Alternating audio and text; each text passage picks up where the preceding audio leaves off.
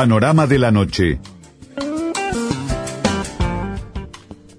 Señores, este, hoy sin dudas el gran hecho del día tiene que ver con lo que fue la, renuncia conocida anoche del de el ex canciller y senador renunciante de la República, Ernesto Talvi. Eh, en un hecho que obviamente ha conmocionado a todo el sistema político. Alguna gente ha expresado que no pasa nada, este, y es una lectura posible, pero también se puede observar el, tema de otra manera, ¿no? o, de varias otras maneras probablemente. Por ejemplo, el doctor Sanguinetti, Julio María, eh, ex, ex, presidente de la República en dos ocasiones, dice eh, esta, la situación, la salida de Talvi no daña a la coalición.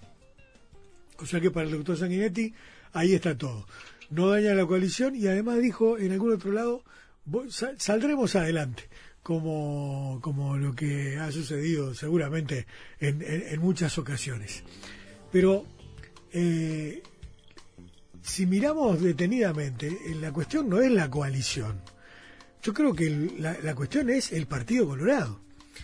Y ahí el, el análisis, a mi juicio, más acertado lo hizo el dirigente Aníbal Glodowski, que eh, fue durísimo con Sanguinetti en las redes sociales en la tarde de hoy, este, y, puso, según mi modesto entender, el, el, lugar, el, el, punto sobre la I, efectivamente. ¿Cuál es el tema de fondo? Eh, al doctor Sanguinetti le preocupa la coalición y el herrerismo que eh, la domina y pretende destruir al vallismo, como demostró Gerardo Caetano en las páginas de Brecha hace 15 días aproximadamente. Este, pero acá la cuestión es el Partido Colorado, que está en una situación de disolución desde hace años, un proceso que no se detiene, que no encuentra timón, que no encuentra timonel, que no encuentra rumbo, este, y parece que va a seguir barranca abajo. Pero preguntémosle al dirigente Aníbal Glodowski eh, que nos dé una mano con esta reflexión. Buenas noches Aníbal, ¿qué tal? Buenas noches Antunes, ¿qué tal? ¿Cómo le va? Bien, Gustavo Pérez Berrueta y Gustavo Antunes te saludan, los Gustavos. Los Gustavos. Bienvenido Aníbal. Gracias por recibirnos. Aníbal. No, por favor, gracias a ustedes. ¿Cuál es tu, tu principal preocupación? Te leí, fuiste durísimo hoy en redes sociales, ¿no? Eh, a ver, este, son varias las preocupaciones de este episodio. Creo que precisamente, como bien decías, lo menos importante en este caso es la coalición, que yo creo que eh, más que debilitada o perjudicada, se ve fortalecida en la medida de que ahora hay una armonía eh, de carácter ideológico y programático entre los sectores que la componen en virtud de, eh, bueno, la responsabilidad que tiene el presidente de conducir, lo cual lo hace más flexible y, pendula de un lado al otro buscando los acuerdos, lo cual es su, tarea y lo y lo hace dentro de la coalición bien, pero ahora lo hará mejor en, la, en tanto y cuanto el, doctor Sanguinetti y el general Manini este, tendrán una, tienen una coincidencia este, bastante cercana en la mayor cantidad de, los temas y no estará la presencia eh, diferente que resultaba Talvi. Por lo tanto, la coalición de gobierno yo creo que eh, se saca un peso de, encima, un estorbo de encima y este el, el trío La Calle, Sanguinetti Manini funcionará con mucho más armonía. Eso es, este, en todo caso, habrá que ver después los resultados, eh, pero en términos de gobierno eh, va, va a ser este, bueno para ellos y para la coalición. Ernesto Talvi dejó la política y dijo, no es lo mío, ¿eh? a, grosso modo. Eh, ¿Tú entiendes que el doctor Talvi eh, o el economista Talvi eh, cayó en algún tipo de inexperiencia que, que, lo, que conllevó a que esto sucediera? No, no. Eh, yo no puedo ponerme eh, en el lugar de Talvi, eh, tenía una falta de respeto, respeto su, este, su decisión, respeto este, sus motivos, eh, pero eh, yo creo que aquí hay que, ojalá tuviéramos este tiempo, pero creo que hay que hay que ver otro tema. Eh, eh, Talvi abandona la política, toda la política, este, después de tomarse unos días para reflexionar. Es decir, la decisión de abandonar la política es eh, fruto de un, una meditación, eh, un balance de eh, lo que era él eh, en el juego político y lo que producía él en el juego político. Es decir, es una, es una conclusión. Tengo que retirarme, tengo que irme al diablo de acá. Punto. Es decir, allí hay una explicación del porqué de esa decisión. Lo que es llamativo es que entre vueltas, idas, eh, este, discusiones de carácter semántico, menores, rumores, lo que nunca nos quedó claro y esto se lo señalo también a la oposición, nunca nos quedó muy claro cuál era el motivo del disgusto entre el presidente y, y su canciller. Razonemos de esta manera. Eh, a, a, ningún presidente, en medio de una pandemia, a tres meses de haber este, asumido, cuatro meses de haber asumido, se le ocurre desarmar el gabinete. Si tiene diferencias, busca acuerdos, si tiene de problemas, busca llevarlos adelante, seguir adelante con el, todo su, su, su gabinete ministerial junto y sacar el gobierno adelante y después veremos. No es razonable lo que pasó. No es razonable que, eh, que se reunieran, buscaran un, un acuerdo, después este en el medio del Mercosur de, de, de la sí, cumbre del Mercosur sí. Talvi abandonara de la forma que lo hizo. Yo discrepo con con las, los modos y formas de Talvi eh, en, en, en toda la línea verdad pero sigo preguntándome ¿por qué renunció a la Cancillería? por una cuestión semántica en, en cuanto a, sí, a, Venezuela, a Venezuela pero eso es, es motivo para, en esta circunstancia, llegar a un punto tal de, de, de, de renunciar de esa manera. Yo tengo una teoría. Eh, yo creo que las relaciones internacionales hacen que un país respetable y respetado como Uruguay tenga que estar lidiando con temas eh, de carácter internacional, de política internacional, en los cuales este, cualquier callo que Uruguay pisa, seguramente algo le cuesta, porque, por nuestra incidencia sí, sí, claro, menor. Claro.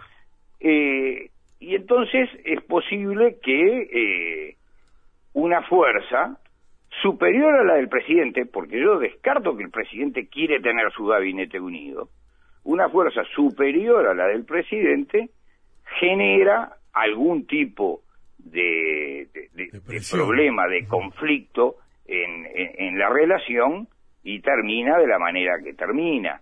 Eh, es cierto que hay una sucesión de, pequeñas cosas, está la discrepancia sobre el presidente del BID, este, donde Estados Unidos designa al presidente, en fin, hay una serie de episodios que desconocemos y que la, y que la opinión pública desconoce y que la oposición no profundizó tampoco en saberlo, sí.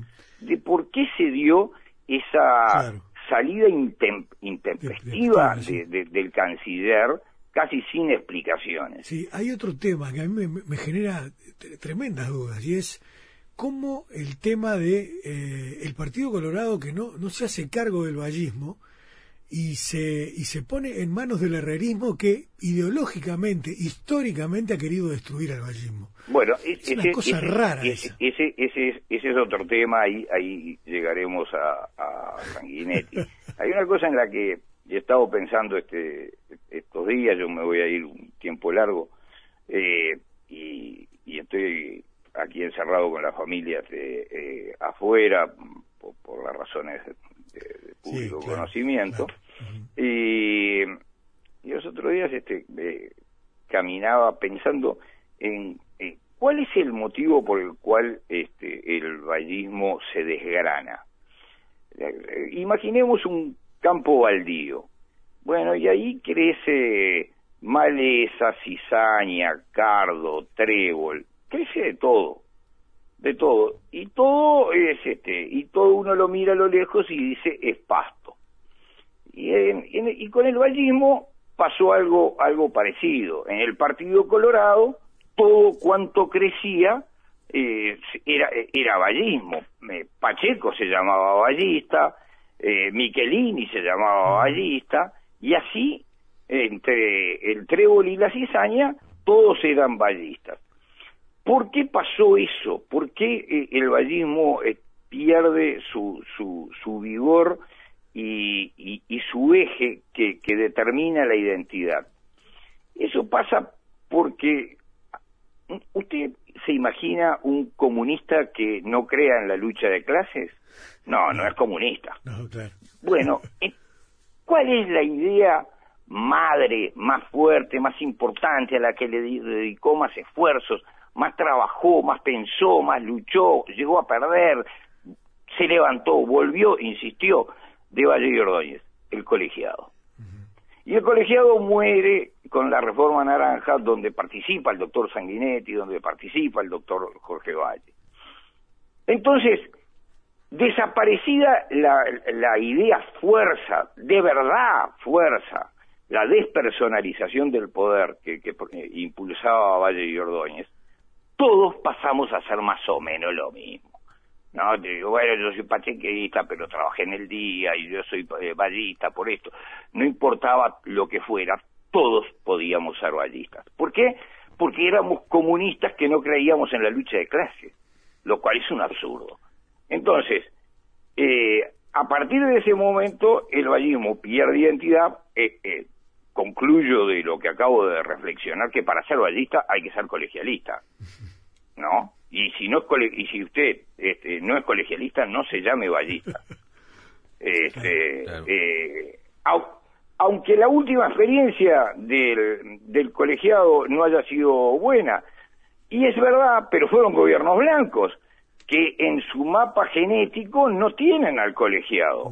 la prueba está, la prueba está que eh, la calle Pou, que tiene una coalición multicolor que funcionaría ideal en un gobierno colegiado, eh, él desarrolla una política de encuentros personales uno a uno, él con cada uno, es decir, nunca en, en colegiado. Porque los herreristas piensan así, y bueno, ellos son así, y, bien por ellos. Ahora, nosotros somos lo otro y no, y no lo hemos asumido. Así que, si usted es ballista, es colegialista, y si no, no es ballista. Primera cosa. El doctor Sanguinetti eh, después de sus dos presidencias, eh, busca eh, y tendrá seguramente a la luz de, los episodios que se van dando, busca la trascendencia con la fundación de un gran partido republicano que fusione las, las corrientes históricas, este, retoma el, el fusionismo, el fusionismo del siglo XIX y, pretende impulsarlo. Él mismo se, ha llenado la boca y lo ha dicho por todos lados, que la coalición es su invento, que él creó la coalición, que él juntó a la Rañaga y a, la calle un día, fue y les propuso el gobierno de coalición. Y bueno, este, y el gobierno de coalición eh, prosperó. Y es el gobierno Colorado. Y es el gobierno de Sanguinetti, que sin duda, sin duda alguna, yo este eh, cuando la elección eh, eh, puse, escribí una carta diciendo no voto a, la calle Pou, no voto a la calle Pou, no porque este, no, no puede ser un buen presidente, porque hay cosas que las está manejando muy bien, sino porque creo que el Partido Colorado, y aquí vuelvo a Sanguinetti, el Partido Colorado de tantos años en el gobierno, eh, hizo suya la ética de la responsabilidad de Max Weber. Que Sanguinetti habla de Max Weber todo el día, de Max Weber, todo el día con Max Weber en la boca. La ética de la responsabilidad. Esa ética de la responsabilidad hoy le corresponde a la calle Pou, que es el presidente de la República, decir, tengo que hacer lo que tengo que hacer. Sea bueno, sea malo, le guste a la gente o no le guste, es mi responsabilidad hacerlo. Cuando usted está en un partido con problemas, en un partido chico, pero que tiene ideas, usted se mueve por otra ética, por la ética de la convicción. Yo creo en esto y lucho por esto. Son cosas distintas. Pero Sanguinetti sigue siendo, en su imaginario, un presidente que maneja la ética de la responsabilidad. Y en realidad Max Weber ha dejado de ser eh, una guía para el Partido Colorado para convertirse en el vehículo de una agencia de colocaciones. claro, pero allí la, la, ética de la porque entramos en el gobierno y ponemos y, colocamos nuestros nuestros cargos. Esa es todo el alcance de Max Weber hoy en, en, el en el pensamiento del Partido Colorado. Ahora bien, Aníbal, eh, analizado el concepto, analizado el concepto de la ética de la responsabilidad desde el ámbito de Ciudadanos, que fue el ganador en la interna colorada, eh, ¿fue un error eh, darle la, en, alguna señal de unidad o, la Secretaría General al doctor Sanguinetti? Absoluto, un error supino, este, que el propio Talvi lo, lo, reconoció. Este, a ver, las estos son palabras de Sanguinetti, eh, que, yo alguna vez este, le he dicho delante de él en, actos partidarios. Eh, hace muchos, hace ya muchos años, porque la verdad que Sanguinetti y Jorge Valle este, poblaron este, un pedazo de la historia muy grande del partido.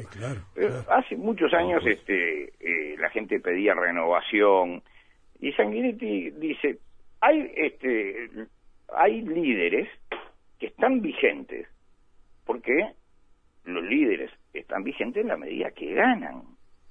Es decir, si gana Sanguinetti, si tienen votos, esto se trata de votos, ¿verdad? se trata de votos y se trata, eh, pero los votos se consiguen con propuestas, con planes, con ideas, con, con, presencia. Y, y, ellos estaban vigentes porque tenían gente, gente que respaldaba sus propuestas y sus ideas. Aparece un día un hombre que le gana a Sanguinetti.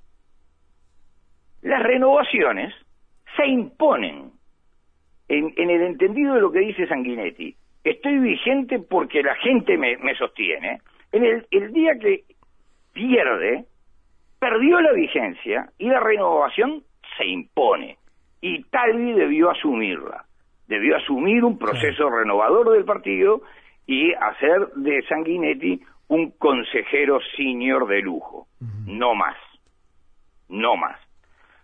De, este, eh, no, no, no lo, no lo hizo así, no lo hizo así y eh, los problemas, este, bueno, este, a, la luz quedaron, fue una secuencia permanente de, problemas que, que concluyen de esta de esta forma. No creo que tanto por este eh, por la intención o, por algún acto del doctor Sanguinetti, sino más bien como una consecuencia de la salida de la Cancillería aún no explicada. Claro. Aníbal, para una respuesta brevísima, porque no tenemos más tiempo por hoy, otra noche podemos seguir charlando. Está interesantísimo el tema por, por demás. Este, ¿Tiene solución?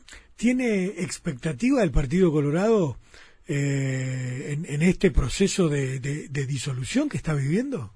Yo eh, en la convención eh, eh, fui el primero en, hablar, Sanguinetti me impuso tres minutos, como para que me pudiera este, explayar con tranquilidad.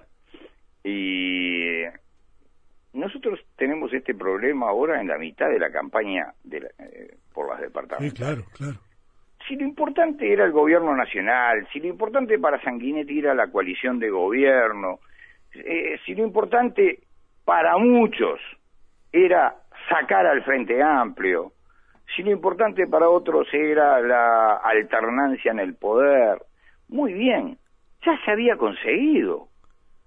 ¿qué, ¿qué necesidad había de que el Partido Colorado no pudiera formar equipos jóvenes, gente nueva, gente con experiencia en lo municipal y lanzarse en las departamentales a competir y a convencer, con la ética de la convicción, a convencer a la gente de que el Partido Colorado puede ser una herramienta, por lo menos a nivel departamental, en todo el país. No se hizo. Este, tenemos allí una coalición multicolor, las encuestas no la están favoreciendo, la realidad indicaría que tampoco. Eh, entonces nos perdimos la última chance que teníamos de salir con nuestra camiseta clásica a jugar el partido. Este, ya no jugamos ese partido. Yo tengo dudas, realmente serias dudas, de que volvamos a calzarnos la camiseta y los botines para salir como equipo. Eh, eh, tendrían que pasar cosas este, muy fuertes y muy inesperadas. Creo que, que la divisa está en riesgo no de desaparecer, pero de quedar como un partido de carácter testimonial. Aníbal, es, durísimo y horrible lo que... Eh, eh bueno, pero, este pero digámoslo. Este, sí, sí, claro, claro. a, mí por lo menos me genera me genera dolor en el alma. Este, los que, eh, a ver, eh, los, los, más interesados son los que ocupan cargos, que este, eh, ellos este, seguramente discreparán conmigo y, pensarán que el Partido Colorado se va a rehacer y volverá como el ave fénix y conquistará el gobierno y el vallismo, no sé qué. Yo no lo veo así. ¿Qué quiere que le diga? Yo no lo veo así. Creo que en las departamentales es posible de que haya más competencias ballistas dentro del Frente Amplio que, en el propio Partido Colorado. Claro. Este, Aníbal, te agradecemos mucho por este rato, por favor. esta noche, por la charla y por la, reflexión, ¿sí? A las órdenes siempre, gracias. Igualmente, muy bien. Aníbal Glodowski, señoras y señores, bueno, ex legislador, un dirigente colorado de muchos años, evidentemente, a mi juicio, disculpen, no, pero el análisis más atinado con relación al tema Partido Colorado, ¿verdad? Claro, si vos mirás el, tema del ángulo de la coalición, es otra, el, tema es otro, muy distinto. Pero da para, para mucho más este análisis, sin lugar a dudas.